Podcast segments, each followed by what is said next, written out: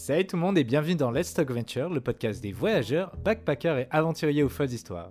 Je suis Tony et aujourd'hui je discute avec Lenny, volontaire de l'association Eco Charlie à Lyon, qui est parti vivre un an en Californie, aux États-Unis. Ensemble, on discute de l'opportunité qui lui a permis de partir là-bas, son épiphanie sur les incohérences de l'extrémisme du capitalisme américain et son rapport au voyage aujourd'hui. Je vous laisse donc en sa compagnie. Let's Talk Venture with Lenny.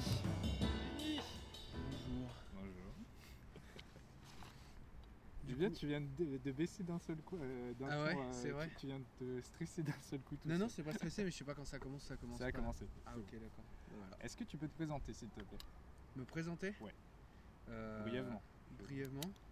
Bah écoute, euh, on va faire simple. hein, Je m'appelle Lenny, j'ai 30 ans. De formation, on va dire, si on part sur le professionnel, je suis docteur en chimie en reconversion vers la musicothérapie. Je suis un grand passionné de musique que je pratique et euh, très investi dans le milieu associatif et ONG, la société civile, etc. Ouais. Ce qui fonde pas mal de mes activités. Et, euh, et je suis un grand passionné de littérature, euh, bon, après un peu plus sociologie, anthropologie ou philosophie des sciences. Ce sont des choses qui m'intéressent énormément, y compris euh, la rencontre, l'interaction, le mouvement. Voilà. Trop cool. Et du coup, du coup, on s'était rencontrés euh, grâce à l'Alterostel Ouais. aux Eco Charlie, et tu m'avais dit que tu avais passé un an et demi à... ouais, en Californie, c'est ça Un an aux États-Unis, Un an ouais. aux États-Unis. Ouais, carrément en Californie, juste à côté de San Francisco, dans la Napa Valley. Donc là, c'était à la sortie de mon UT où j'ai fait euh, du coup ce- enfin, deux mois de stage et dix mois de travail dans une entreprise qui effectuait de l'analyse physico-chimique du vin. Donc en, en gros, c'est que tu as tous les producteurs de vin là-bas qui veulent un suivi euh, très euh, particulier et précis de l'évolution en fait de la qualité euh, du raisin lors de la fermentation, lors de la récolte, etc sur ses composants intrinsèques. Donc par exemple le sucre, le glucose fructose, tu vas avoir les acides acétiques, l'acide malique, etc. Et donc du coup ils ont un suivi très proche tout au long des différents processus qui t'amènent jusqu'à ta bouteille de vin. Et c'est un mode un petit peu différent que tu as à la française, on va être très, comment dire, enfin de ce que j'ai pu entreapercevoir, hein, on va être très dans la dans l'année, ou entre guillemets avec tes, euh, ta météo, Ouais. et euh, bah, en fait ton, environnement, euh, on va dire, ta biodiversité, etc. Chaque année ton vin va être un peu différent. Ouais. Et là-bas, il y a plutôt une volonté de reproductibilité du vin à travers les années. Donc ce qui passe par l'ajout d'additifs, etc. et un contrôle hyper précis, puisque la reproductibilité à l'état brut exact, enfin c'est presque antinaturel, tu vois, ça ne se passe pas comme ça. C'est totalement antinaturel. Voilà. Donc tu as un contrôle très suivi et à l'époque, bah, du coup, j'ai découvert ça en fait, tout simplement. C'est passé comme ça. Et le pourquoi de, euh, de je suis parti là-bas, pour, enfin, parce que c'était un choix, c'est que euh, bah, du coup j'ai eu de la chance, c'est parce qu'il y a eu un partenariat précis qui se faisait entre mon université et euh, la, boîte qu'il y a là-bas. Parce que une fois un élève, il y avait une dizaine d'années avant que j'y arrive, avait fait un partenariat là-bas purement aléatoire et ça s'était super bien marché. Et du coup, le mec de la boîte s'est dit qu'en fait, s'il pouvait faire un partenariat chaque année des gens qui viennent travailler, et ben en fait, ça pouvait être plutôt cool parce qu'il avait eu, euh, à travers cette première personne, qui est devenue un haut responsable dans la boîte là-bas, euh, un gage de qualité Trop bien. de coup de l'université, ce qui m'a permis en fait d'y aller. Et c'est que euh, et après moi personnellement, c'est que je voyais pas du tout où j'allais dans ma vie. Et du coup, ça s'est présenté. Donc et puis bah, j'ai- j'ai postulé, et j'ai été pris. T'avais quel âge à l'époque? 19. Ah oui, ça fait. C'était en 2009. Ouais. Donc c'était au tout début puisque c'était pas encore l'époque où comment dire, c'était du voyage sans être du pas pas du voyage comme on fait maintenant. C'est-à-dire qu'il n'y avait pas encore cette lancée où euh, du tour du monde tout ça ça n'existait Ouais. pas. Et surtout c'était euh, moi quelque chose qui m'intéressait dans le voyage, c'était je voyage mais je vais y faire quelque chose. C'est-à-dire que je suis pas là, je passe pas en backpack à être spectateur du monde, à regarder euh, dans ma petite bulle et à passer. Là il y a vraiment je vais dans un autre endroit, une autre culture, une autre perception du monde et je vais y vivre. Ouais. Vraiment. Et je vais m'incorporer dans le moule. Et du coup, bah là, je vais comprendre un petit peu ou ressentir vraiment là où je suis. Et euh, c'est pour ça que j'ai eu après cette impression d'un autre voyage où, euh, quand je voyageais avec mon backpack, ça m'est arrivé, enfin voilà, en voyage, hein, bah, j'ai eu cette sensation de superficialité ou de juste d'effleurer, de passer à côté, tu vois, de glisser Ouais, sur le truc. Et du coup, euh, ouais, c'est un peu. cette première expérience, elle était fondatrice pour ma relation au voyage, tu vois. Cette nécessité de rentrer vraiment dans la culture et de s'y inscrire et de prendre part à la vie. Du coup, comment ça s'est passé l'insertion dans la culture américaine? Insertion dans la culture américaine Ah bah c'est euh, pour revenir sur on va partir de l'entreprise, c'est-à-dire le lieu d'accueil. Euh, bah, C'était le mec, déjà, c'est euh, c'est un self-made man. Donc c'est vraiment le mec, il a commencé avec sa femme, tout seul dans son garage, et il a ensuite construit son entreprise, sa boîte. Et là-bas, il y a vraiment, de ce que j'ai pu entreapercevoir, hein, un vrai culte pour ça. C'est-à-dire que c'est pas un, c'est pas un culte, mais c'est un respect euh, profond, presque Mm. mythique, tu vois. C'est le mec, il est parti de rien, il a construit. C'était là, et du coup, quand tu vois, c'est euh, quand t'es dans la boîte, t'as the boss said, le patron a dit. Oh putain. Et du coup, le patron a dit, c'est la parole, voilà, le la boss. parole divine. Voilà, euh, il a dit, il a dit. Et là, tout le monde, ok. Donc, c'est-à-dire que c'est. euh, c'est ben, en même temps, c'est un truc qui te fait déclencher du mouvement parce que parfois, quand tu as des phases d'interaction avec tes collègues ou tu es dans l'incertitude, tu sais que si à un moment donné, tu fais bon, fuck off, on va voir le boss, the boss said, voilà, ça pose les bases. Et tu- n'y a pas de contestation, etc. Donc, ça, c'est vraiment cette ambiance-là où euh, il y a vraiment un respect euh, de cette culture du je commence moi-même, je monte mon propre truc et je grossis, quoi. Donc, parce que du coup, on était une trentaine à peu près. Donc lui, il a commencé tout seul dans son garage et il a commencé du coup, euh, c'était dans la Napa Valley, il avait cette grosse boîte, là on était une trentaine et après il avait ouvert des satellites à droite à gauche en Californie et dans les États, dans l'Oregon, le Wyoming, où il avait ouvert d'autres euh, petites euh, labos d'analyse, donc il était vraiment en phase d'expansion et tout. Donc c'est vraiment à l'ancienne quoi. Et ça c'était vraiment le côté sacré du truc. Mais lui, c'était un Français? Non. D'accord. Lui c'était un américain et le français qui était, euh, qui du coup Benoît qui était, euh, qui était parti de l'université d'Orléans où j'étais et qui a fait son qui était le premier à avoir fait son stage là-bas qui enfin voilà. Lui il était le bras droit euh, là-bas euh, de ce mec là D'accord. et après donc tu as ce côté là que j'ai vu qui était très présent. Tu as un côté aussi bah, pareillement quand tu peux extrapoler sur le côté du vin où là il y a c'est une société aussi de contrôle vraiment de avec une, une idée très précise de ce qu'est le bien. Tu vois ce que je veux dire? Donc c'est euh, voilà. C'est très rationnel. Voilà je vois ça comme ça. Donc après tu avais d'autres petits trucs à droite à gauche hein, qui se sont présentés comme euh, le port d'armes par exemple. C'est des choses qui arrivent tu en as qui portent des armes etc qui vont dire on sait jamais. Enfin, voilà c'est dans la culture. Donc ça c'est des trucs aussi où j'ai pas trop voulu rationaliser parce que ça s'explique pas forcément mais tu fais avec. Et ça te change un peu ta ta manière de vivre un Mm. petit peu où tu vois les gens qui portent des armes et tout. Bon ça c'est vraiment le premier truc qui me vient à l'esprit sur euh, sur la société là-bas au niveau de l'entrepreneuriat donc c'est ouais très très hiérarchique peu de contestation et du coup une évolution euh, par contre évoluer en interne c'est possible. Parce qu'on m'a dit un peu l'inverse par rapport à la culture américaine, c'est qu'il Ah ouais y a une hiérarchie qui est un peu floue, où euh, en gros, effectivement, c'est en pyramide, mais une pyramide très, très petite, en gros, où tout le monde est à peu près, peut être à peu près au même niveau. Et... Bah, ça dépend où peut-être je ne sais pas Hmm, mais moi c'était plutôt structuré D'accord. Vraiment. Alors après, il y a des possibilités d'ascension. Ouais. Ça, c'est sûr. Mais tu as des postes bien précis. C'est bah, de la division sociale du travail avec ce qui va en, en- en parallèle en termes de valorisation. Mm. quoi. Du coup, euh, moi, j'ai vraiment ressenti ça. Et après, euh, dans la vie même, euh, bah, comment dire, c'est c'est comme les. Comme quand tu regardes, moi j'étais pété des dinosaures euh, aux États-Unis et euh, de- enfin Éta- pété des dinosaures, c'était vraiment un truc aux États-Unis. T'avais les plus gros, tu sais, dans le Montana, dans le Colorado Ouais. T'avais les T-Rex, les machins. Et bah c'est vraiment pareil. C'était comme si c'était un avant-goût de ce qu'allaient être les États-Unis maintenant, où c'est tout, bi- tout est gros. Voilà, tout est gros, des 4x4 énormes, des parcs, euh, des, des parcs régionaux, euh, comment dire, naturels énormes, des fast-food à perte larigot. euh, c'est tout en gros. Parce que T'achètes tout en gros. En 2009, c'était pas encore le cas déjà de cette culture du. Ah si si carrément. Ouais. Ah ouais, si si, ouais, suis en plein dedans. hein. Hmm. C'était vraiment le truc euh, tout fat quoi. Tout que du que du fat partout quoi. Donc ça c'était assez. Moi j'étais vraiment. euh, bah, j'ai pas du tout de conscience écologique à ce moment-là. Moi j'étais. euh, j'ai vraiment commencé à m'ouvrir à partir de ce moment-là parce que c'est là que j'ai percuté en m'ouvrant, en rentrant dans une autre culture. Et bah que du coup, euh, personne n'a vraiment raison. C'est juste deux approches différentes de la réalité. Tout le monde a un nez, une bouche, des yeux et un cerveau, mais personne n'a le même et personne voit les choses de la même manière. Et du coup, c'est une construction sociale qui avait été élaborée différemment. Et du coup, je me suis vraiment mis dedans. Tu vois, je suis arrivé là-bas, je commençais à faire de la muscu. J'allais au Burger King comme un bourrin, tu vois, manger des tacos comme des oufs. Enfin voilà, c'était vraiment, j'ai j'ai pris le, je suis rentré dedans quoi.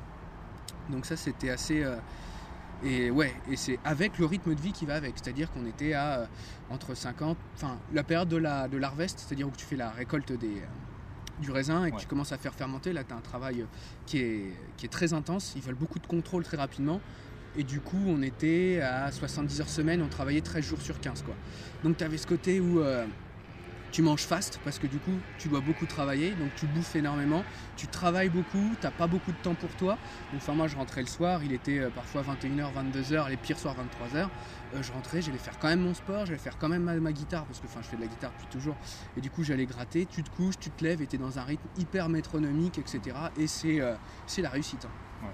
Voilà, c'est c'est vraiment le truc où tu réussis ta vie, là-bas personnellement. Et puis tu le ressens comme ça hein, quand tu vis là-bas. Donc ce qui est pour moi faux maintenant. Mais néanmoins, à travers ça, ça m'a permis un truc hein, que je reproduis partout, et là euh, je crois que je ne l'ai pas vu en France, c'est une capacité à la rigueur. Mm. Et donc du coup, évidemment, tu as une productivité, puisque c'était vraiment la base du taylorisme, c'était là-bas, enfin c'est là-bas, etc., avec comment ça, ça s'est développé ensuite. Mais cette, euh, cette rigueur qui t'incorpore, ensuite tu l'appliques ailleurs, et à des fins pas forcément euh, bah, productivistes ou consuméristes, et ben ça te donne une capacité à faire des choses, à s'impliquer, à s'investir, à aller euh, retrouver de l'énergie en toi pour faire des choses, à aller toujours de l'avant, à être euh, créatif, constructeur. Et ça par contre c'est génial. Ouais. Ça ils ont une capacité pour ça, c'est exceptionnel. Mm. J'aime beaucoup euh, cet rapport à la réalité où, euh, où ils sont dans le faire plus que dans la spéculation, à regarder les étoiles. Voilà, parce que derrière il y a un pragmatisme important.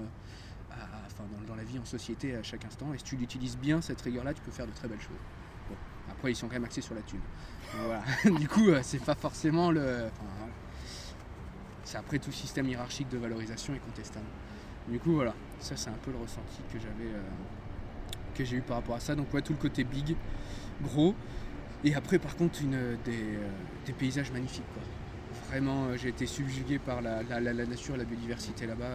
T'as des endroits, t'arrives, genre Zion National Park, c'est euh, c'est- Jurassic Park, quoi. T'attends à voir un dinosaure là-dedans, enfin, c'est n'importe quoi.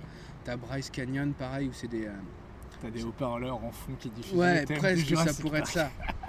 Franchement, mais magnifique. C'est euh, là-bas, bah, t'as le comment dire, t'as le Yellowstone, le Yosemite Park, etc. Donc beaucoup de beaucoup de beaucoup de paysages naturels vraiment ouf, très très beau. Après la ville, San Francisco, c'est euh, tu rentres pareil, t'arrives là-dedans, t'attends à voir Spider-Man, hein, c'est incroyable. Ces tours immenses, tu passes le pont, il y a un côté euh, ouais, je trouve que c'est y a un côté grand, fat, avec une assurance qui se dégage, tu vois, qui est assez, euh, qui est assez fort et puissant. Je trouve que c'était assez intense. Et puis là-bas, euh, par contre, SF, c'est d'une diversité culturelle assez dingue. Moi, je me souviens avoir fait des concerts de reggae dans des, euh, dans des petits endroits. T'as as, du blues à gauche, t'as du métal à droite. Enfin, c'est. euh, bah, après, du coup, c'est de la consommation des styles, de la consommation des identités. hein. Mais néanmoins, ça te permet d'accéder à. et de voir euh, beaucoup de, de cultures différentes. Et ça, j'ai beaucoup aimé dans cette ville-là, quoi. J'ai deux questions, je vais les poser maintenant avant de les oublier. Ouais. Euh, C'était quoi le truc qui t'a fait prendre conscience de, de l'écologie en quelque sorte là-bas, le déclic Et également, à ton avis, comment ça se fait que tu as autant d'ethnies différentes à San Francisco qui arrivent à cohabiter ensemble? Alors pour la première question, euh, déjà bah, évidemment là, la première réponse ça va être le vin.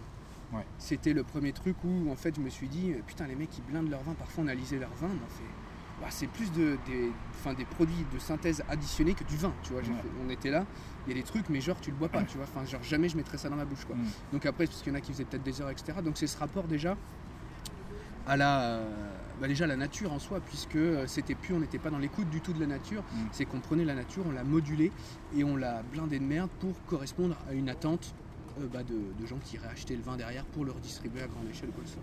Donc ça, c'était vraiment le premier truc sur, euh, sur l'écologie. Après les parcs naturels, hein, évidemment, où tu te balades là-dedans, tu, tu te retrouves, euh, comment dire, dans des endroits magnifiques. J'avais jamais vraiment voyagé avant ça, euh, je par moi-même, c'était le premier. Et, euh, et puis après, bah, tu, te retrouves, avec la confrontation avec l'urbain, avec tout ce que tu peux imaginer en termes de pollution, de gros 4x4 et de béton euh, dans les grosses cités américaines. hein. Donc tu as ce truc-là qui était vraiment présent. Et après, le rapport, c'était, ça c'est pas vraiment de l'écologie, mais c'est un rapport à la vie. Où en fait, je suis rentré. Et au moment où j'ai vu, je suis rentré à l'aéroport, j'ai retrouvé ma famille. Et je me suis dit, putain, ça fait un an que je suis parti. J'ai vécu énormément de choses. Et eux, je les ai regardés et je me suis rendu compte qu'ils n'avaient pas bougé. C'est horrible. Et Horrible cette sensation. cette sensation est assez étrange. euh, ouais. Et je me suis dit putain de merde. Et en fait, là, je me suis dit, en fait, le mouvement, c'est pas que bouger, c'est bouger dans sa tête. En fait, Ouais. c'est pas que physique, c'est aussi bouger dans sa tête. C'est aller chercher de l'information, c'est aller faire des choses, c'est aller créer, c'est aller s'instruire, c'est aller donner, c'est aller recevoir, etc. Mm. Et là, du coup, je me suis dit, en fait, ma vie à ce moment-là, elle a changé. J'ai Ouais. dit, je peux. En fait, heureusement que je suis parti, sinon je vais rentrer dans un truc atroce. Mm. Et euh, enfin, pour moi, tout en subjectivité, bien sûr. Donc c'est ce- cette sensation-là était vraiment, c'est sur le retour, un déclenchement. Après, ta deuxième question, c'était quoi déjà? Euh, comment ça se fait, à ton avis, qu'il y a autant d'ethnicités à San Francisco qui arrivent à cohabiter ensemble aussi bien Bah écoute, moi j'en ai pas vu beaucoup.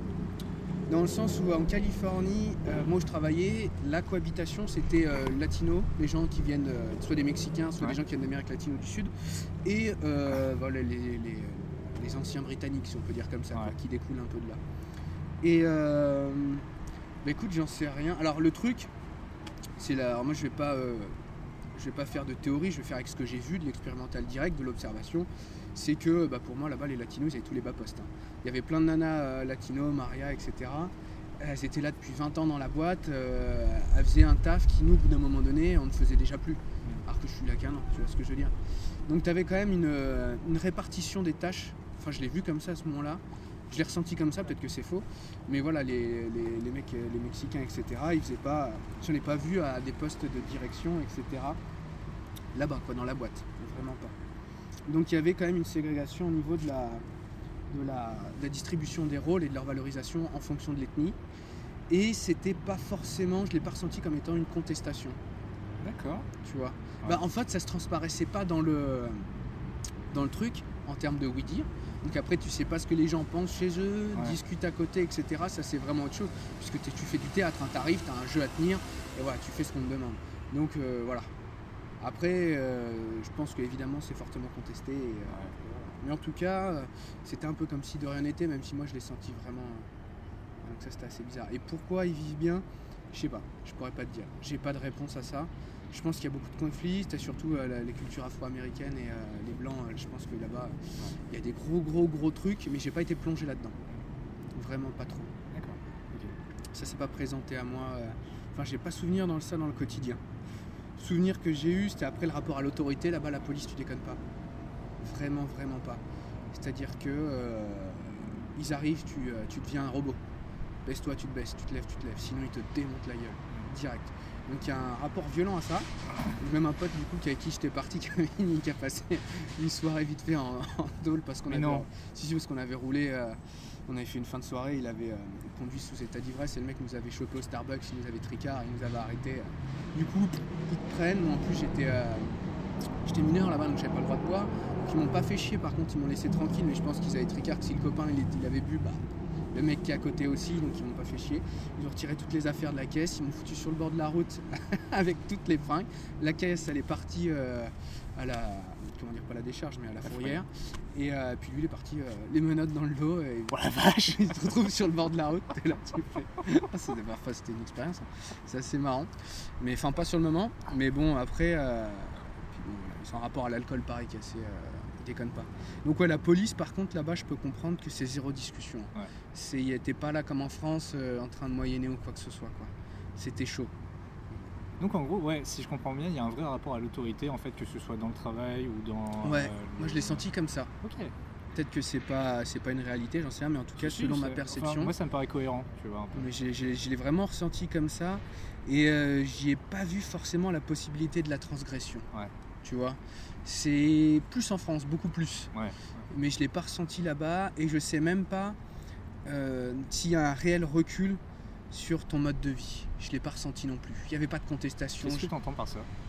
Bah, euh, la possibilité de redéfinir ton rapport à la réalité, c'est-à-dire que tu vis un mode de vie à l'instant T qui est une construction sociale, une construction de la pensée humaine à l'instant T sur son rapport à la réalité, qu'est-ce qui est bien, qu'est-ce qui est le mal, qu'est-ce qui est réussir, qu'est-ce qui est pas réussir, qu'est-ce qui a de la valeur, qu'est-ce qui n'en a pas. Et euh, je l'ai pas senti présent ce truc-là, tu vois. Voilà. Je l'ai ressenti, bon après en France il y a des milieux où je le ressens pas du tout, tu vois. Ouais. euh, enfin, voilà. Mais euh, là, dans, dans ce que j'ai pu entrepercevoir, j'ai pas ressenti ça. Voilà. Donc bon, après parce que c'est la barrière de la langue, je sais pas. Parce que tu parlais bien à l'époque Quand je suis arrivé comme une tanche, j'ai vraiment une catastrophe. C'est là que tu vois le progrès français euh, Ça, au niveau de la linguistique. Ça, ça euh, m'intéresse. Du coup, comment tu t'en es sorti en ne parlant pas anglais? Bah en fait, tu te dis, euh, t'arrives, t'as bac plus 2 là-bas, tu fais. euh, Ouais. ah, j'ai quand même un bagage de 6-7 ans en anglais via l'éducation nationale. Ouais, mais en fait, de la merde, de la grosse merde. Il faut être honnête, hein, je suis arrivé là-bas, j'étais bien comme, euh, comme, comme personne, donc c'était de la daube. Bah sur le tas. T'apprends sur le tas. Franchement, à la zeub. Donc au début, en plus, tu as les accents.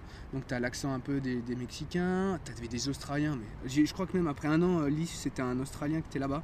J'ai jamais réussi. Et quand il venait me voir, j'ai fait passer par lui. Lui vient me parler. voilà. Impossible de comprendre leur putain d'accent, mais oh, une horreur. Et du coup, ouais, j'ai appris avec le temps. Vraiment, c'est avec le temps. euh, la pratique, se balader, aller interagir, discuter avec les gens. Parce qu'en plus, on est parti à trois français. Donc, tu as un côté où tu peux t'enfermer entre français. Donc, c'est pas forcément bon. Surtout si tu veux apprendre la langue, surtout si tu veux découvrir. Donc, bah, du coup, au final, c'est assez intéressant. Parce que tu te retrouves dans un esprit de communauté. Tu sais, euh, des étrangers dans un pays qui parlent pas la même langue, puis ils sont pas pareils que toi. Du coup, tu as un effet tout de suite, tu restes ensemble. Donc, tu as vraiment un côté euh, de renfermement tout de suite, anxiogène, où euh, bah, tu vas pas vers l'inconnu naturellement, puisque nous, on nous a pas appris à aller vers l'inconnu en fait. On n'a pas appris à se livrer, on n'a pas appris à s'ouvrir. Enfin, moi, je l'ai ressenti comme ça en tout cas. Et du coup, c'est vrai que le premier effet, c'est un effet de centrement où tu te renfermes un petit peu sur toi. Puis après, bah, en fait, tu casses les barrières petit à petit, et là, et là ça se passe. Tu vous êtes restés tous les trois pendant un an, c'est ça? Ouais. Et en fait, on a fait 10 mois, et euh, enfin un an, et après, il y a un qui est rentré, et avec euh, notre collègue Franco, on a fait un, pendant un mois, on a fait euh, tout l'ouest plus ou moins des États-Unis en road trip. Quoi. D'accord. Voilà. Donc c'était ça. Et là, qui, ça aussi, ça a énormément aidé ouverture parce qu'on a eu plein, enfin, voilà, plein d'histoires euh, à travers le trip et tout. Du coup, je vais revenir sur ça plus tard, mais une question qui, qui m'intéresse. Le French accent, Ouais, là-bas. ouais, ouais, bah ça s'entend à 10 000 bornes. hein, Oui, mais ça- non, mais ça marche bien. Ah. Oui, bah en fait ça marche parce que ça s'entend. Donc, Ouais. euh, mais ça c'est un ouf hein, parce que putain, j'étais là, je travaille mon accent, je me dis bon, j'essaye et tout. T'arrives dans un endroit, ouais, vous êtes français en fait. Tu fais merde, mais en fait, il y a un truc, je sais pas, dans la linguistique et tout qui fait que, euh, qui fait que dans la manière dont on a appris à parler, c'est l'air presque irréductible, tu vois, dans un sens. Donc bon, ouais, non, c'est mort. On est grillé à 10 000 bornes. euh, bah, après moi en tout cas. hein, Mm. voilà. Donc non. non. Et je crois qu'ils aiment bien quand même. Ouais, ah oui, c'est pas gênant. Là-dessus, ouais, j'ai pas senti euh, par contre aucune, euh, aucun rejet. Hmm. Dans la culture là-bas, euh, j'ai été très bien accepté tout de suite, pas de souci. Vraiment pas. Le fait d'être français aux États-Unis, je l'ai pas senti comme étant un, un problème ou à aucun moment. Ah, je me souviens pas, mais je crois pas. Même quand on allait dans le fin fond des trous du cul du monde là-bas, euh, non, je crois pas. Pas eu de problème. Vraiment pas. Une autre question juste avant. C'était qui le président déjà à l'époque, en 2009 Obama Obama? Ah, J'ai mieux que ça, nous on a vécu la mort de Michael Jackson en direct Oh la vache Attention, attention, ah, c'était. euh, ah, c'est- pire que quand c'était JFK Je quoi. peux te donner une petite anecdote par rapport à ça. Vas-y, hein. Euh, en 2009, du coup, j'avais quoi? J'avais 16 ans, quelque chose genre, 15 ans, je sais plus. 2009, on est en 2020, j'avais 25 ans, 15, 15 ans. Je prenais des cours de chant, c'est la première fois que je prenais des cours de chant. Ouais, Et on avait le spectacle de fin d'année, tu sais, où euh, Ouais. chacun on chante une chanson. yes. Euh, le spectacle était la veille de la mort de Michael Jackson et le, au spectacle j'ai chanté une chanson des Jackson 5. Ah, énorme, putain. Donc maintenant la grande vanne de, de mes amis euh, Ouais. à, chaque, à chaque cours de chant c'était euh, il a tué Michael Jackson. Ouais, grave. Genre, il t'a entendu du fin fond une résonance vibratoire. Une oh, résonance putain, euh, il est temps que je m'en aille. sur Harry Beaver. tout le monde a, a dit non c'est bon c'est la fin. Il- Ah ouais, C'était le cover de trop. putain. Bon, c'est, notre, c'est leur Johnny là-bas, tu vois, dans le délire. Ouais, euh, ouais. Il, mettait, il y en a qui avaient carrément là, qui achetaient le gant et qui mettaient le gant, tu vois, en hommage. Mm. C'est presque, je sais même plus si on n'a pas fait une de silence, je sais même plus ou pas, je sais plus. Non Ah mais j'ai un truc dans le genre, hein. enfin c'était vraiment un truc de dingue. hein. Michael qui meurt là-bas, c'est un hymne. hein. Enfin, Mm.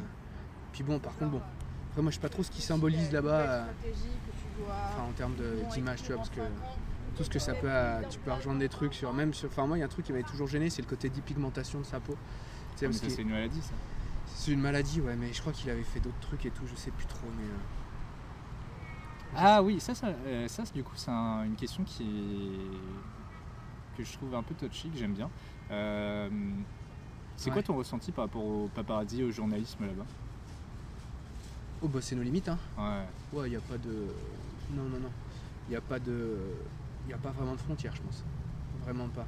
C'est. euh, c'est, bah, le, j'ai l'impression parfois c'est presque. C'est paradoxal parce que c'est. euh, Là-dessus, ça va être le droit à l'information à son maximum, à la visibilité maximum, à comment dire euh, l'intrusion dans Mhm. sa plus grande. euh, dans le pire de ce que ça peut être. ouais. Et puis en même temps, bah, c'est toujours le processus dans les, dans les trucs de notre consommation. hein Mm. c'est qu'on ne participe pas au monde en étant euh, en étant, comment dire, en étant dans notre système à l'heure actuelle, enfin, on n'a aucune information sur rien principalement, hein. mais tu dois toujours avoir ce gage de l'authenticité, de la réalité d'être dans le vrai. Et du coup, avec la starification, c'est un truc aussi où tu vas voir des hommes médiatiquement euh, qui ont soi-disant réussi selon le système social et tu pourras les voir au fin fond de leur trou du cul, tu vois, jusqu'au bout. Et du coup, avec la caution du réel, la caution de la réussite, la caution de, de tout voir. Donc du coup, c'est comme si tu faisais... euh, c'est comme ça symbolisait un, vraiment un accès à l'information totale et que euh, par effet de parallèle ou de transposition, eh ben, ce que tu vas recevoir à côté, c'est pareil, c'est la caution du réel et ce qu'on vous donne, c'est du vrai, c'est du... Et ça, ils aiment bien, parce que ça te crée un effet de proximité avec la réalité, un effet de sincérité, de... de, de, de, de- de- de- je suis dans le bon, je suis dans le juste, quoi. on Ouais. est bien les gars. On y est là. Voilà, il y a ce côté-là. C'est malsain quand même. Grave, mort. euh, Ouais, carrément, ouais. bah moi, je, mais on l'a aussi chez nous, hein, c'est pareil. Hein. ouais. Enfin, moins euh, poussé, hein, ce côté de l'intrusion. Ouais, il y a quand même un respect quand même de la vie Ouais. privée qui est en France qui est quand même beaucoup plus agréable. Ouais, mais je parle de la caution du réel, le fait que quand on diffuse un truc, c'est caution, validité 100%, euh, Mmh, la vérité unique, incontestable, euh, qui passe par là, c'est la vraie, quoi. ouais, guillemets. par la télévision. Ouais, les médiums de la consommation Ouais. et de l'information. Carrément. Partie marrante du coup. Ton road trip. T'es pendant un mois. Euh, Oh putain, faut que je me revienne. Ah bah de toute façon, nous, on est parti à. On est parti de San Francisco. Ouais. Si je me souviens bien, on est descendu direct à Los Angeles. Je crois qu'on a refait un tour. Donc Los Angeles euh, mitigé. Ah ouais? Ouais, ouais, moi j'étais pas un grand fan. Déjà, j'ai trouvé la ville crade. C'était, elle était vraiment pas propre. Euh, je me suis pas senti forcément bien. Euh, c'était. Euh, Ouais, la ville était pas propre. Après, t'as bah, t'as tout le côté où évidemment, nous, on- à l'époque, euh, on allait là où on allait, où il fallait aller, tu vois, entre guillemets, en mode bon mouton quoi. Donc on allait sur la plage, Santa Monica, machin, tout le bordel, avec euh, les stands de muscu. euh, trucs de weed, etc. Bah, t'avais des petits îlots super sympas, par contre derrière je me souviens plus, avec des petits, euh, des petits canaux Ouais. où tu te balades, c'était euh, vraiment magnifique, calme, apaisant, presque en contraste avec ce que pouvait représenter Los Angeles, tu vois. Après t'as tout le côté au-dessus où il y a le panneau Hollywood, là tout le machin, où t'as quand même euh, des villas pareilles calmes, apaisées, des gros coins de verdure où tu te sens bien, quoi. T'as une chaleur lourde, Ah ouais étouffante. Moi j'aimais bien, ouais. Bah, après on est parti l'été, hein, donc c'est quasiment, voilà. Enfin un peu avant l'été, c'était avril-mai je crois. Et du coup j'ai beaucoup aimé ce truc-là. Donc euh, après, bah, pareil, les rencontres en auberge de jeunesse, tu rencontres des icos. Bah, le mec qui tenait l'auberge, c'était un Français qui, qui- qui était venu ici pour faire du football américain, mais qui s'était blessé, du coup qui, avait dû qui s'était reconverti, il avait ouvert une auberge. Donc voilà, pareil, tu as cette grosse ville euh, avec ce culte de la réussite. hein, Là-bas, euh, c'est où tout est possible, tu vois. Donc tu as une chier de zikos qui viennent pour essayer de faire leur truc. euh. Enfin, tu vois, tu ce truc-là où on rend visible le haut de l'iceberg où ceux qui réussissent, puis t'as pas tous ceux qui se vautrent à côté où ça marche pas. Mais du coup, tu plein de gens que tu rencontres qui veulent faire des choses, qui veulent percer dans ce qui veulent ça. Du coup, ça c'était LA, mais euh, ouais, mitigé plutôt LA. Et après, alors Las Vegas. Alors là, c'était euh, l'aberration euh, écologique, économique, Ah, tout la ce que tu veux. euh, vraiment, euh, ah, faut le voir pour le croire. Hein. T'arrives, il y a rien, t'as une putain de ville au plein milieu de rien. Tu dis, ok, eux, ils sont en train de, de vider l'eau de je ne sais pas où et l'énergie de je ne sais pas où, mais ils sont en train de pomper comme des gros enculés. Donc c'est assez incroyable. Alors la ville, elle est vraiment construite, ça c'était assez dingue. C'est, euh, euh, t'as, le strip quoi. La grosse allée au milieu où euh, avec tous les tous les casinos, tous les, t'as des gros machins où tu peux aller acheter plein de trucs. Enfin, c'est des vêtements, enfin des trucs comme ça. Et euh, puis après, il n'y a rien autour. C'est un espèce de, vieille bâtisse toute pourrave avec des quartiers, je pense, hyper paupérisés. Enfin, tu vois, enfin le truc euh, pas génial. Et du coup, nous on est tourné, on a pris la Virginie sur la plus loin, la moins chère, la plus pérave, qui était tenue, c'était par une Roumaine, je me souviens qu'elle était super sympa, franchement, mais c'était vraiment. Ah, L'auberge, elle était à l'arrache, quoi, c'était vraiment, vraiment à l'arrache. Alors, il y avait des super rencontres là-bas. On avait rencontré un Israélien, alors lui, pour le coup, le mec, c'était une crème. Alors lui, il était bilingue, Ouais. parce qu'il avait passé sa vie à regarder là-bas que des euh, films en sous-titré. Et j'avais Ouais. pas pris un cours d'anglais. Il a regardé tout en sous-titré, putain, il est arrivé, il parlait mieux que moi avec l'accent. Je suis en fait, c'est ça, fuck l'éducation nationale. J'ai regardé des films et des séries en sous-titré, et à la fin, en fait, ça marche vachement mieux, tu vois. Donc, euh, bon, je pense pas je caricature, mais il y a quand même un, enfin, on a un souci là-dessus. Donc, super cool. On avait rencontré des mecs qui venaient du Guatemala en vélo, du coup, qui avaient passé le truc, et ça, c'est malade. Las que- Vegas et ils arrivaient à Las Vegas, ouais, et euh, ils avaient passé la frontière et tout, et c'était marrant parce que. Parce que, euh, putain, euh, alors c'était un Français, un Italien, Et euh, du coup, euh, l'italien il était chaud patate avec les nanas, tu vois. Et euh, un coup, il avait ramené une, une nana à l'auberge de jeunesse un soir. Et c'était parti en couille parce qu'en fait, lui, il l'avait dragué et tout, tu vois. Mais en fait, c'était une prostituée, tu vois. Mais il n'avait pas capté. Et du coup, à un moment donné, la meuf, elle arrive, elle fait Faut payer maintenant. et le mec, bah non, tu vois. Et du coup, ça avait foutu un sbeul, c'était parti en couille dans l'auberge, à moitié en baston et tout. Donc, Mais non. euh, ah ouais, ouais, c'est hard quoi. Ah. Gros délire. Donc on était resté, on était parti pour rester deux jours. Et du coup, en fait, ah ouais, putain, c'est, on avait, euh, une caisse, une vieille caisse noire. Alors en fait, on l'avait acheté. En fait, on s'était dit un délire. C'était chelou. On s'est dit, on a dû l'acheter un vieux gang de Mexicains à, à la Napa Valley où on t'a fait.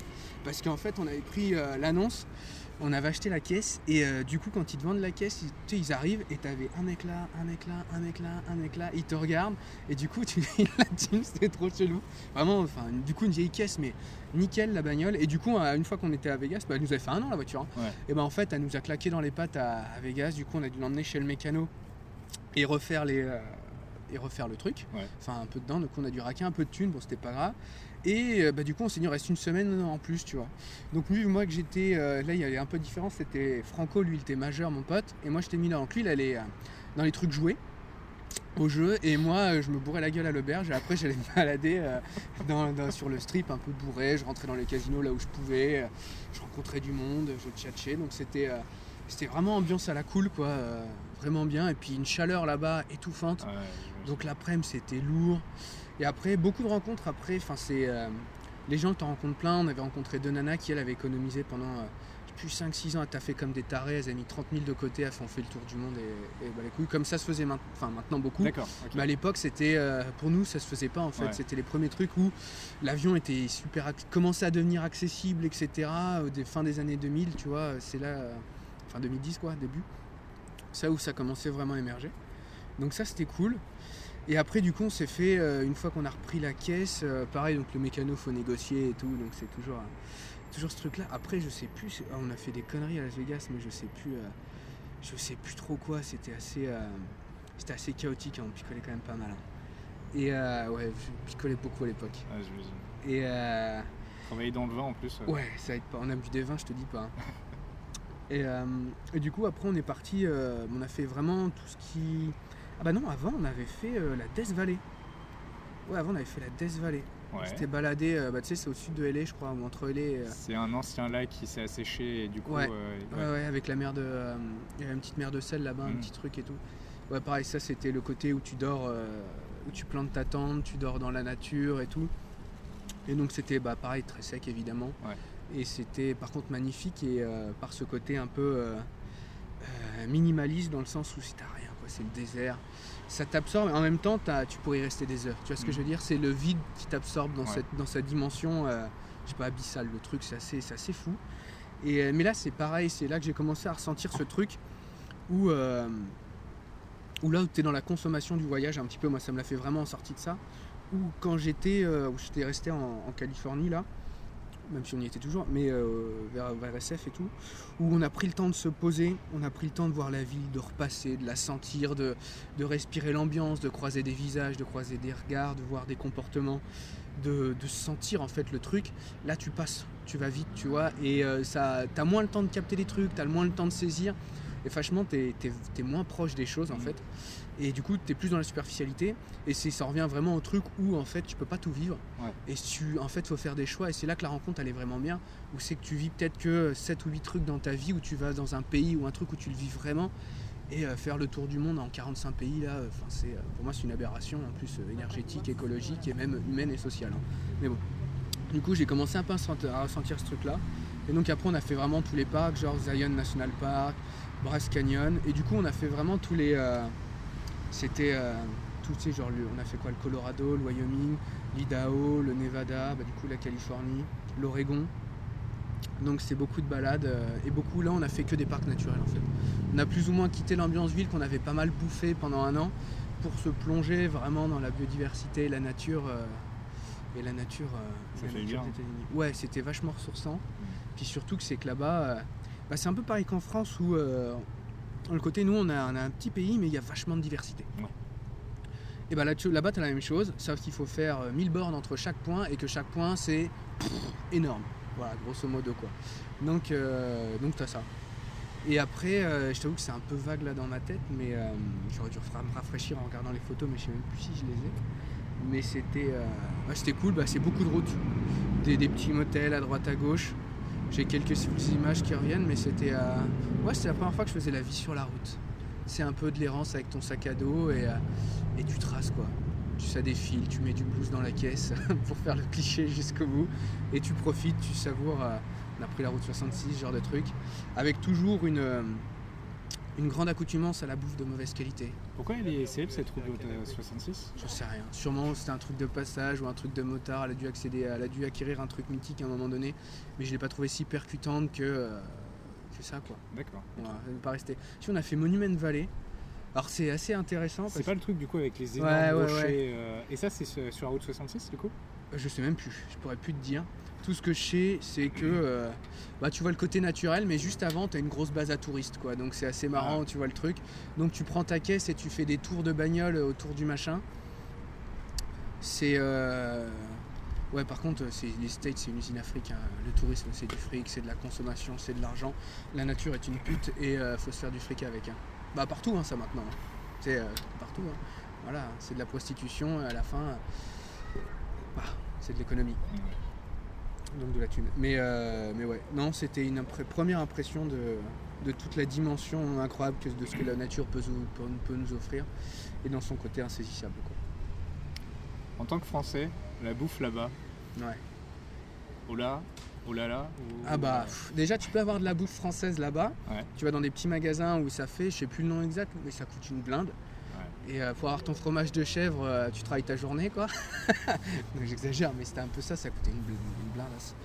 Donc c'était, on y allait pas, on y allait un peu de temps en temps pour se faire plaisir. Mais moi j'ai des, là-bas c'était des espèces de burritos, les trucs énormes, blindés de, blindés de viande, de trucs et tout. Ah moi j'ai pas eu de soucis à l'époque. euh, moi c'était euh, un mariage parfait avec le gras. Vraiment, ah ouais j'étais pas du tout. euh, Le gras, c'est la vie. Ouais, j'étais pas revenu, j'étais pas du tout encore à ce moment-là des, euh, faire attention à ce que je bouffe ou quoi. Je te dis, moi je soulevais de la fonte, j'étais euh, deux fois plus baraque que ça, je bouffais du, gras et, euh, et c'était un kiff. Je me souviens, on s'était fait, c'était à l'époque, c'était les Whoopers. On s'était fait des triples Whoopers, donc là-bas, mais c'est, c'est pas les trucs, les Burger King, ils ont commencé à s'implanter en France il y a deux ans ou un truc comme ça. Euh, et les sandwichs, ils sont ridicules hein, comparés aux trucs que tu trouves là-bas. Ouais, Enfin, c'est, enfin voilà, c'est, c'est nimp. On avait le truc, je me souviens, le Twitch tout seul, c'était 1400 kilocalories. Vraiment le sandwich dans son. T'avais trois steaks dedans avec des couches. Et je me souviens, on est allé là-bas, mais c'est. C'est là où tu te rends compte que la, conso comme ça, ça t'amène à l'autodestruction en fait. Il y a un vachement côté, euh, un côté de ça qui ressort vraiment quoi. Tu te détruis. Et euh, on bouffait le machin, on arrivait dans la caisse. Est-ce que je gère ou est-ce que je gère pas? Je fais bon, on va attendre un petit quart d'heure. On était dans la caisse comme ça, tu bouges pas. Et t'as mangé un, je sais pas, une brique énorme de gras, de, de- de- de dégueulasserie profonde. hein. Mais tu le vis comme le summum du plaisir. Tu vois ce que je veux dire? C'est un principe de renversement incroyable, quoi. C'est c'est trop. euh, c'est aberrant. Parce que du coup, j'allais te poser la question, c'est comment ça se fait qu'en fait, ils prennent pas conscience que, à quel point c'est incohérent. en Moi, je sais fait, pas s'il y a de la distance par rapport à ça. c'est ça. Après, tu es dans la fast-food, hein, beaucoup bouffent dans leur caisse. Ouais. Donc, euh, parce qu'en fait, tu vas au taf, machin et tout, bam, bam, bam, ça va dans tous les sens. Et du coup, euh, t'as pas le temps pour bouffer, t'as pas forcément beaucoup de temps pour faire ta Ouais. bouffe. Donc, si c'est un- il y a une nécessité pragmatique Ouais. qui s'impose à toi. Et après, en vrai, je crois qu'en un an là-bas, j'ai pas discuté de la qualité de la bouffe. Vraiment pas. On avait un truc au taf, ça s'appelait les Fat Friday. Alors ça, c'est euh, en fait une fois par euh, semaine, donc tous les vendredis. Ouais. T'avais un mec de la boîte qui faisait le repas, enfin le, la- le petit déj. Alors c'est pas un petit déj, hein, c'est euh, une déversion culinaire euh, en abondance et en, et fatitude à son, paroxysme. Et du coup, tu fournis de la bouffe pour la boîte pour une fois. C'est un côté solidarité où, euh, voilà, on sait que tous les vendredis on se retrouve, on bouffe.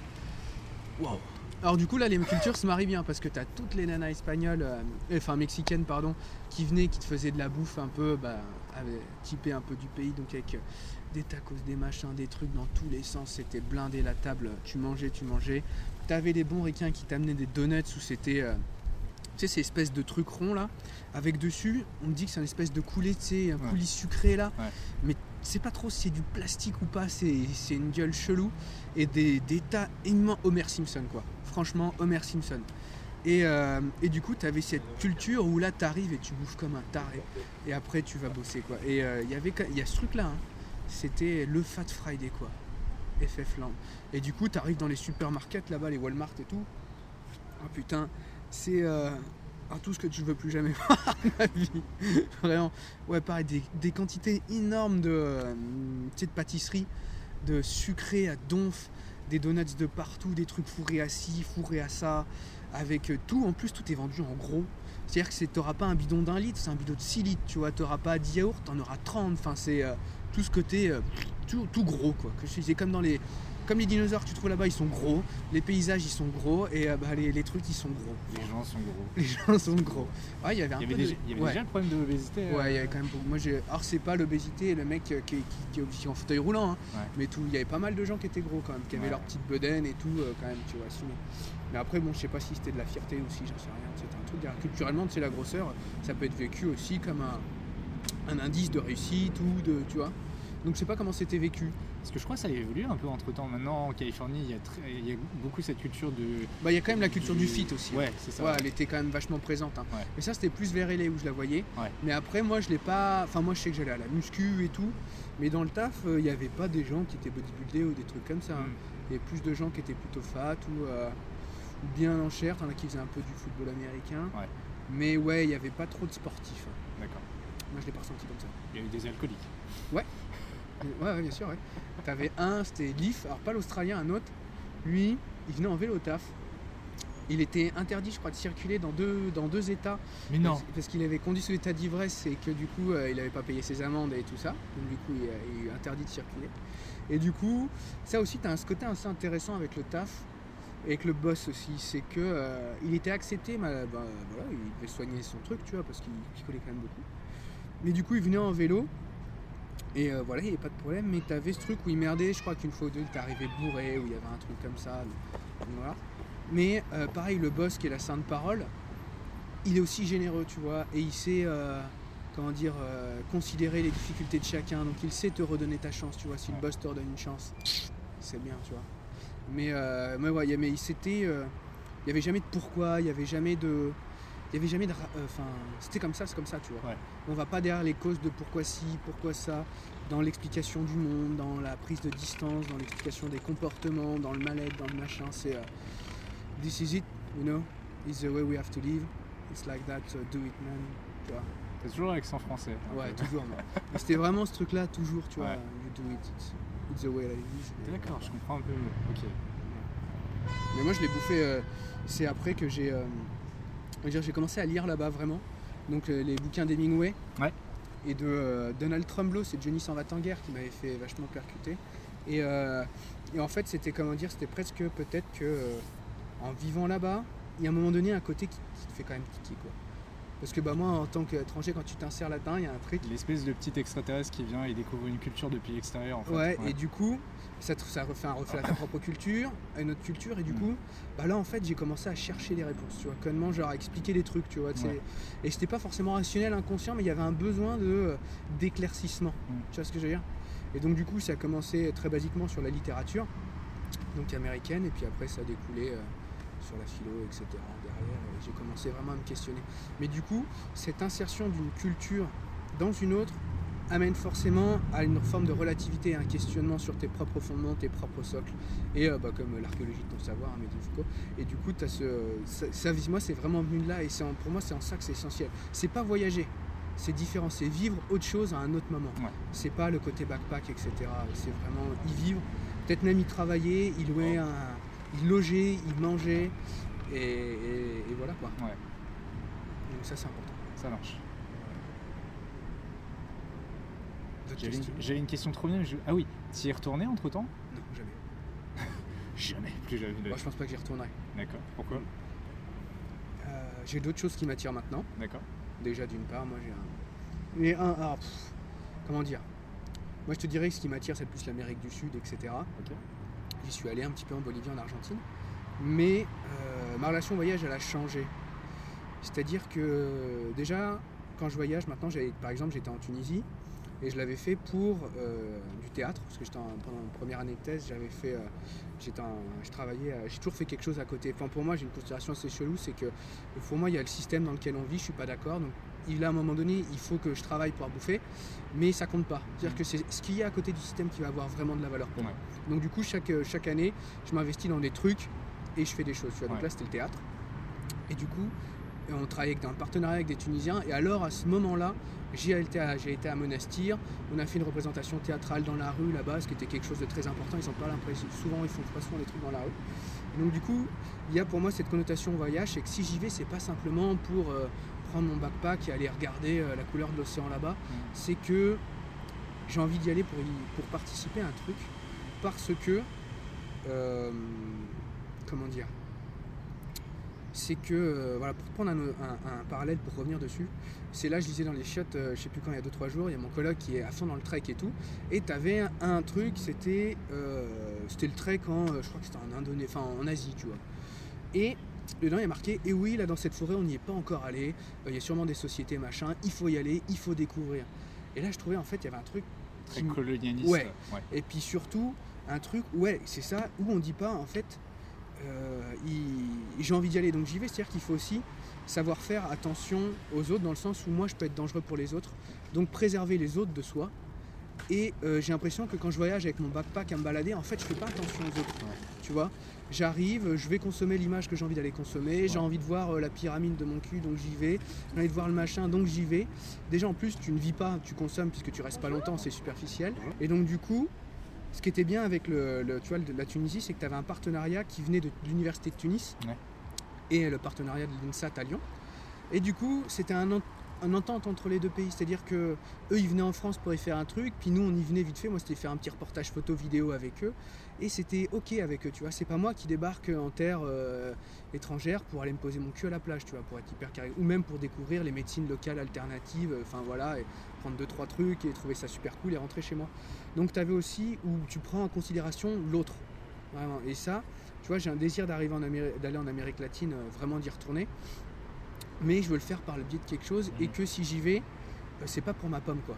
Il y a un intérêt réel et d'une part mutuel et pas simplement pour aller leur apprendre la vie là-bas d'une part, donc euh, encore pire quoi, mais qu'il y a un truc qui se crée et que ça nécessite à travers mes actions et ma création, etc., qu'il y ait une rencontre, une interaction et ok, je peux venir là-bas chez toi parce que euh, on peut y faire quelque chose avec toi. Ouais. Donc tu vois, moi j'ai ce besoin-là et euh, donc il y a ce truc-là et en même temps, je sais, tu vois là ça fait trois ans que j'ai pas voyagé, j'ai arrêté de voyager, donc consciemment. Alors il y, a- tout le côté écologie, etc. Mais il y a aussi le côté où il faut déjà euh, s'occuper de ses choix, en fait, chez soi, pardon. Et il y a beaucoup à faire ici, dans, dans- dans ma culture, dans, dans ce pays-là où j'ai évolué. Et euh, déjà, je peux m'y impliquer pragmatiquement, je peux faire des choses. Donc moi, j'ai vraiment une pensée du local, c'est-à-dire que agir, décider et penser avec les gens auxquels je peux toucher, que je peux toucher. Ça, c'est vraiment important pour moi. Aller décider pour des mecs qui vivent à 10 000 bornes comment ils doivent vivre, même si j'ai, euh, je pense que j'ai euh, euh, des idées justes ou des choses comme ça, je sens qu'il y a- quelque chose qui va pas. Je pense qu'il faut vivre avec la contradiction, il faut vivre avec le monde, n'est pas comme tu le souhaites, et euh, des gens font d'autres choses loin et laisse-les faire. C'est une chance à l'humanité, dans le sens c'est un nouveau rapport à la réalité, un nouveau possible, ils incarnent d'autres possibilités, d'autres émergences, d'autres développements. Il faut y aller, aller, aller- éviter d'y aller y imposer quelque chose, Ouais. ou aller y contester, ou dire ouais non ils font pas comme il faut, il faudrait mieux faire comme si, etc. Tu vois, ça il y a un truc qui me gêne vachement là-dedans. Donc j'ai cette pensée du local qui revient, de faire avec les gens que je peux voir et que je peux toucher, sentir, et vraiment où je vois l'impact de, de ce que je fais sur le réel avec les gens, donc où je peux le mesurer plus ou moins, parce qu'on peut jamais rien mesurer vraiment. Et donc du coup, je sais pas si je vais revoyager en fait rapidement ou pas, D'accord. tu vois? Voilà. Le seul voyage que je pourrais faire c'est l'Espagne, parce que je suis euh, mon père espagnol en fait, et il est, euh, la famille elle vient de, euh, de Ciudad Rodrigo, c'est à, à l'ouest de Salamanque, près de la frontière portugaise, et euh, j'y suis jamais allé, pour des raisons aussi diverses, et j'aimerais bien aller. C'est le seul truc où j'ai envie d'y aller, c'est retourner en Espagne pour retrouver un peu une partie de, enfin de, de- Pour découvrir un voilà, peu les on origines. découvrir voilà, un Ouais. peu ça. Donc là, il y, a un- il y a un côté vraiment personnel, etc. Donc il peut pour moi légitimer, selon ma perception, ce mouvement. Mais sinon, ouais, j'ai plutôt j'ai envie de m'investir là Et en fait, quand tu regardes les assos où je suis, enfin, je suis dans la musique, même je vois la musicothérapie, le temps que ça va me prendre derrière, etc. En fait, il y a déjà énormément à faire ici. Mm. Et euh, déjà, le travail, il est à faire sur nous parce qu'on est quand même des gros porcs, quoi. Et non mais, non, mais vraiment, subjectivement parlant, mais je le pense sincèrement. Et il y a un gros travail à faire là. Donc, euh, et il n'y a pas besoin, pour moi, je ne me ressens pas le besoin d'aller voir. Je l'ai fait. Tu vois. Et pareil, quand j'étais aux États-Unis où j'y ai passé un an, c'est que j'allais rendre un service là-dedans. C'est eux qui m'accueillaient et qui me disaient Ok, tu peux venir, tu vas travailler pour nous. Et en même temps, en échange, bah, tu vas nous découvrir un petit peu. Ouais. Donc là, pareil, c'était un, c'était ok pour eux de me recevoir. Ouais. Même si tu as évidemment une grosse base du, de l'argent aujourd'hui qui se fait à travers le tourisme. Donc euh, ça, c'est autre chose. Donc il y a des gens qui ont développé avec notre venue des sociétés, euh, une rentabilité financière pour vivre basée sur le tourisme. Donc du coup, ils ont besoin de nous maintenant. Ce qui n'était pas forcément le cas avant. Alors est-ce que c'est bien ou pas, j'en sais rien, c'est pas à moi de mesurer. Mais maintenant, le tourisme devient une nécessité. Donc on a perverti un peu le truc où euh, maintenant ils nous attendent quoi. Ils investissent de la thune là-dedans et il y en a qui misent sur ça pour vivre. Donc c'est un côté un peu pervers du truc qui s'est euh, un peu dégagé quoi de ça. Donc il y a, il y a un souci là-dessus. Donc voilà, ouais, c'est un peu pour répondre à ta question. Non, c'était trop, voilà. trop bien comme pas, pas voyage euh, pour l'instant et de l'action, du concret, du pragmatisme et du faire avec les conséquences et réagir. J'ai deux dernières questions. Ouais, dis-moi. Euh, J'aurais peut-être dû te la po- poser un peu en avance, histoire que tu aies de quoi une idée en tête. J'aime bien finir sur des histoires drôles. Et est-ce qu'il y a un moment bien what the fuck qui te vient en tête pendant, pendant le voyage, pendant l'année que tu as passé aux États-Unis? Aux États-Unis ou euh, en Tunisie, comme tu veux Euh, en Tunisie, en Tunisie. Bah, oh, genre, je peux en avoir plusieurs, tu vois. Ouais. En Tunisie, différence de la. Bah voilà, insertion dans une autre culture. Alors là, même si c'était qu'une semaine, donc euh, j'ai, je connais rien de la Tunisie, à part pas à travers mes échanges avec les Tunisiens, fait une semaine, ça t'apprend rien. Voilà. Mais, euh, mais le truc, c'est qu'en fait, je, tu marches et tu sais pas où t'es. Tu connais pas, enfin moi je suis pas trop, tu sais, j'ai pas d'iPhone, tout ça, ça m'intéresse pas. J'aime aller me laisser porter par le courant. Et euh, je tombe, en fait, je rends un rendez-vous à la prof de théâtre parce qu'on avait rendez-vous avec le maire de la ville pour faire un truc. Et euh, je me balade, je suis avec mon appareil photo parce que j'étais là-bas pour ça. Et en fait, je suis devant un endroit, je suis là comme ça, je regarde, je l'attends, tu vois, Pépouze avec mon appareil photo. Et là, il y a deux flics qui viennent et qui m'embarquent. Je fais What the fuck? Et là, ils arrivent. Donc, je me retourne dans une salle d'interrogatoire. Ils posent mon téléphone. Ils commencent à regarder les photos. Alors, malheureusement, la carte USB, euh, euh, c'était. euh, Enfin, pas carte USB, mais la carte SD, pardon, de l'appareil photo, c'était celle d'un pote. Et du coup, il y avait des photos à lui qui avaient rien à voir. Bon, avec sa meuf et tout. Bon, rien d'obscène, donc tout va bien. Et du coup, il me commence à me poser des questions, à me poser des questions. Qu'est-ce que vous êtes là? Pourquoi? Machin et tout, etc. Et en fait, il s'avère que l'endroit où j'étais avec mon appareil à photo, c'était euh, le gros commissariat de police de la ville. Mais non Ouais, et en fait, j'avais pas vu, mais ça se voyait pas. Et le truc, c'est si tu restes plus de 5-10 minutes devant avec un appareil à photo, c'était à l'époque où euh, on sortait du printemps arabe, où tu avais des révolutions, enfin, tu avais le terrorisme, tu avais les attentats à Tuni- à Tunis sur la plage, enfin, pas à Tunis, en Tunisie, pardon, sur les plages. Ouais. Donc, tu as les mouvements de population, tu avais la Libye, tout ça. Donc, ils étaient chauds, tu vois. Et euh, du coup, ils m'ont. euh, ils m'ont euh, bah, ils m'ont chopé quoi et je suis passé en interrogatoire pendant une heure en mode vénère à la tunisienne quoi en mode ah ouais c'était assure j'ai pas compris puis en plus il parlait à moitié tunisien et un peu français. Donc du coup quand il parle en tunisien à côté tu comprends que dalle. Ouais. Enfin, voilà. Donc un peu stressant je t'avoue que c'était oui, euh, bah- voilà. Donc après on est ressorti et, euh, et genre ma prof de théâtre Artois a fait ah mais oui mais c'est normal t'inquiète pas et tout pas de soucis ça se fait de temps en temps je fais ah bah c'est bien de prévenir tu vois bah voilà quoi. Donc cool. Ouais ça c'est des trucs assez euh, ouais c'est assez marrant quoi qui euh, qui se sont passés ouais. Après non je sais pas aux États-Unis bah t'as quand même le coup de mon pote qui s'est fait embarquer par les flics. Ça Ouais. c'était J'ai l'impression qu'il y a un bon rapport à la police euh, Ouais, bah, dans bah, ta vie. bah ouais parce que c'est en fait c'est la notion de frontière Ouais. dans le sens où là-bas tu connais pas trop la légalité les comportements euh, Mm. classiques ou pas classiques du coup c'est là en fait tout de suite les mecs ils vont voir que tu sors de la normalité entre guillemets quoi on voit bah, le touriste hein, ou le mec qui est pas chez lui quoi entre Ouais. guillemets donc ça se voit directement donc c'est pour c'est vrai que les premières interactions euh, c'est avec celle-là que je les ai eues après en Argentine ou en Bolivie je sais plus je crois que c'est- non bah si ce qui m'avait fait marrer c'était en Bolivie c'était les yinches de partout là. C'était les chiens partout donc parfois tu te fais courser par des chiens Mm. tu sais euh, parce qu'ici il n'y a pas de SPA donc les animaux abandonnés etc ils se reproduisent et tout et donc du coup tu as vraiment une errance euh, canine si on peut dire. Mais non ouais ça c'était le bon truc et après comme ça de tête non j'ai rien qui me revient. En Bolivie je crois qu'il m'est arrivé une couille en Bolivie. Ouais je sais plus. Ouais j'ai chopé des saloperies mais, euh, mais voilà ouais. Non, non, après, non, c'est tout. Ça, c'est une bonne anecdote. La bonne pense. gastro. euh, Ouais, je l'ai bien chopé. Bah, je l'ai chopé en plus, c'était chaud. Ah, j'ai eu un cul de bonne sœur. Parce que euh, j'étais en Bolivie, on était en une auberge de jeunesse à La Passe. Et du coup, je rencontre euh, une péruvienne. Non, une péruvienne, une argentine. On passe la soirée ensemble, super. Du coup, ça se passe bien, on se roule des pelles et tout, tranquille. C'est là, bon, je l'emmène dans mon lit ou pas, machin et tout. Elle me fait, allez, vas-y, non. euh, là, je viens de rentrer avec un mec il y a pas longtemps. C'est cool déjà, on voit demain, tu vois. Et en fait, au moment où je la quitte, je rentre, je me mets dans mon lit. Et là, mais la gerbe de l'année, j'avais fait une intox. Et je me suis dit, si elle, je l'avais emmenée dans mon lit, je lui aurais refait la tronche. dessous. du coup, là-dessus, le seigneur, il je sais pas quoi ou quoi, il m'a dit, ouais, gros, je t'évite quand même. euh, Alors, elle, je pense ça se serait jamais remise. Et moi non plus, tu vois. Donc, ça, tu vois, ça, j'ai échappé à un truc, je pense, euh, mythique. Mais, euh, ouais, mais sinon, ça, j'ai chopé des bons trucs. euh. Et là-bas, je sais plus, non, j'ai pas. Est-ce que j'ai pas eu. Eu un souci à une frontière, c'était en Bosnie, mais ça, non. Bah, je sais plus, non, j'ai pas de. non. Non, mais c'est déjà pas mal. Voilà. Ok, merci beaucoup. Est-ce que tu toi. veux ajouter un dernier truc pour euh, finir l'interview? Euh, un dernier truc sur le voyage, bah, je pense qu'après j'ai un peu tout dit dedans. Mais euh, non, après moi c'est de manière générale, c'est euh, bougez-vous le cul et les neurones, la création, aller se confronter à la réalité, échanger, construire, sortir du déni. La réalité elle est complexe, il faut y aller, il faut se jeter dedans. Il n'y a pas malheureusement de bien ou de mal vraiment, c'est son propre ressenti, il faut se, fa- faut se sa propre personne, façonner son interaction avec le monde, faire attention aux autres et surtout apprendre et comprendre que euh, en fait, il faut savoir, comme on disait tout à l'heure, euh, faire attention aux autres par rapport à soi, et que du coup, la contradiction et les paradoxes sont nécessaires, et qu'il faut conscience de- d'avoir ses propres limites, et qu'il faut vivre avec même des trucs qu'on comprend pas. Ouais. On voit des pélos en face, tu te dis gros, je, je suis pas d'accord, mais ok.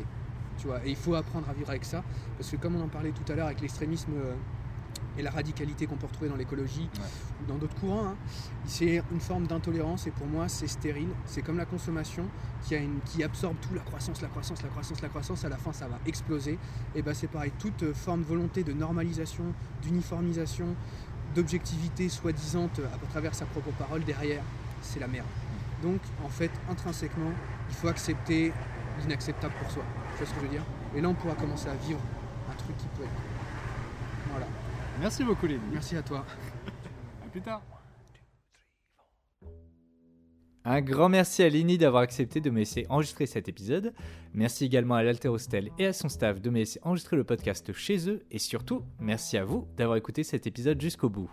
Vous pouvez retrouver d'autres épisodes de Let's Talk Venture sur YouTube, Apple Podcast, Deezer, Spotify, les archives d'internet et vos applis de podcast dédiés.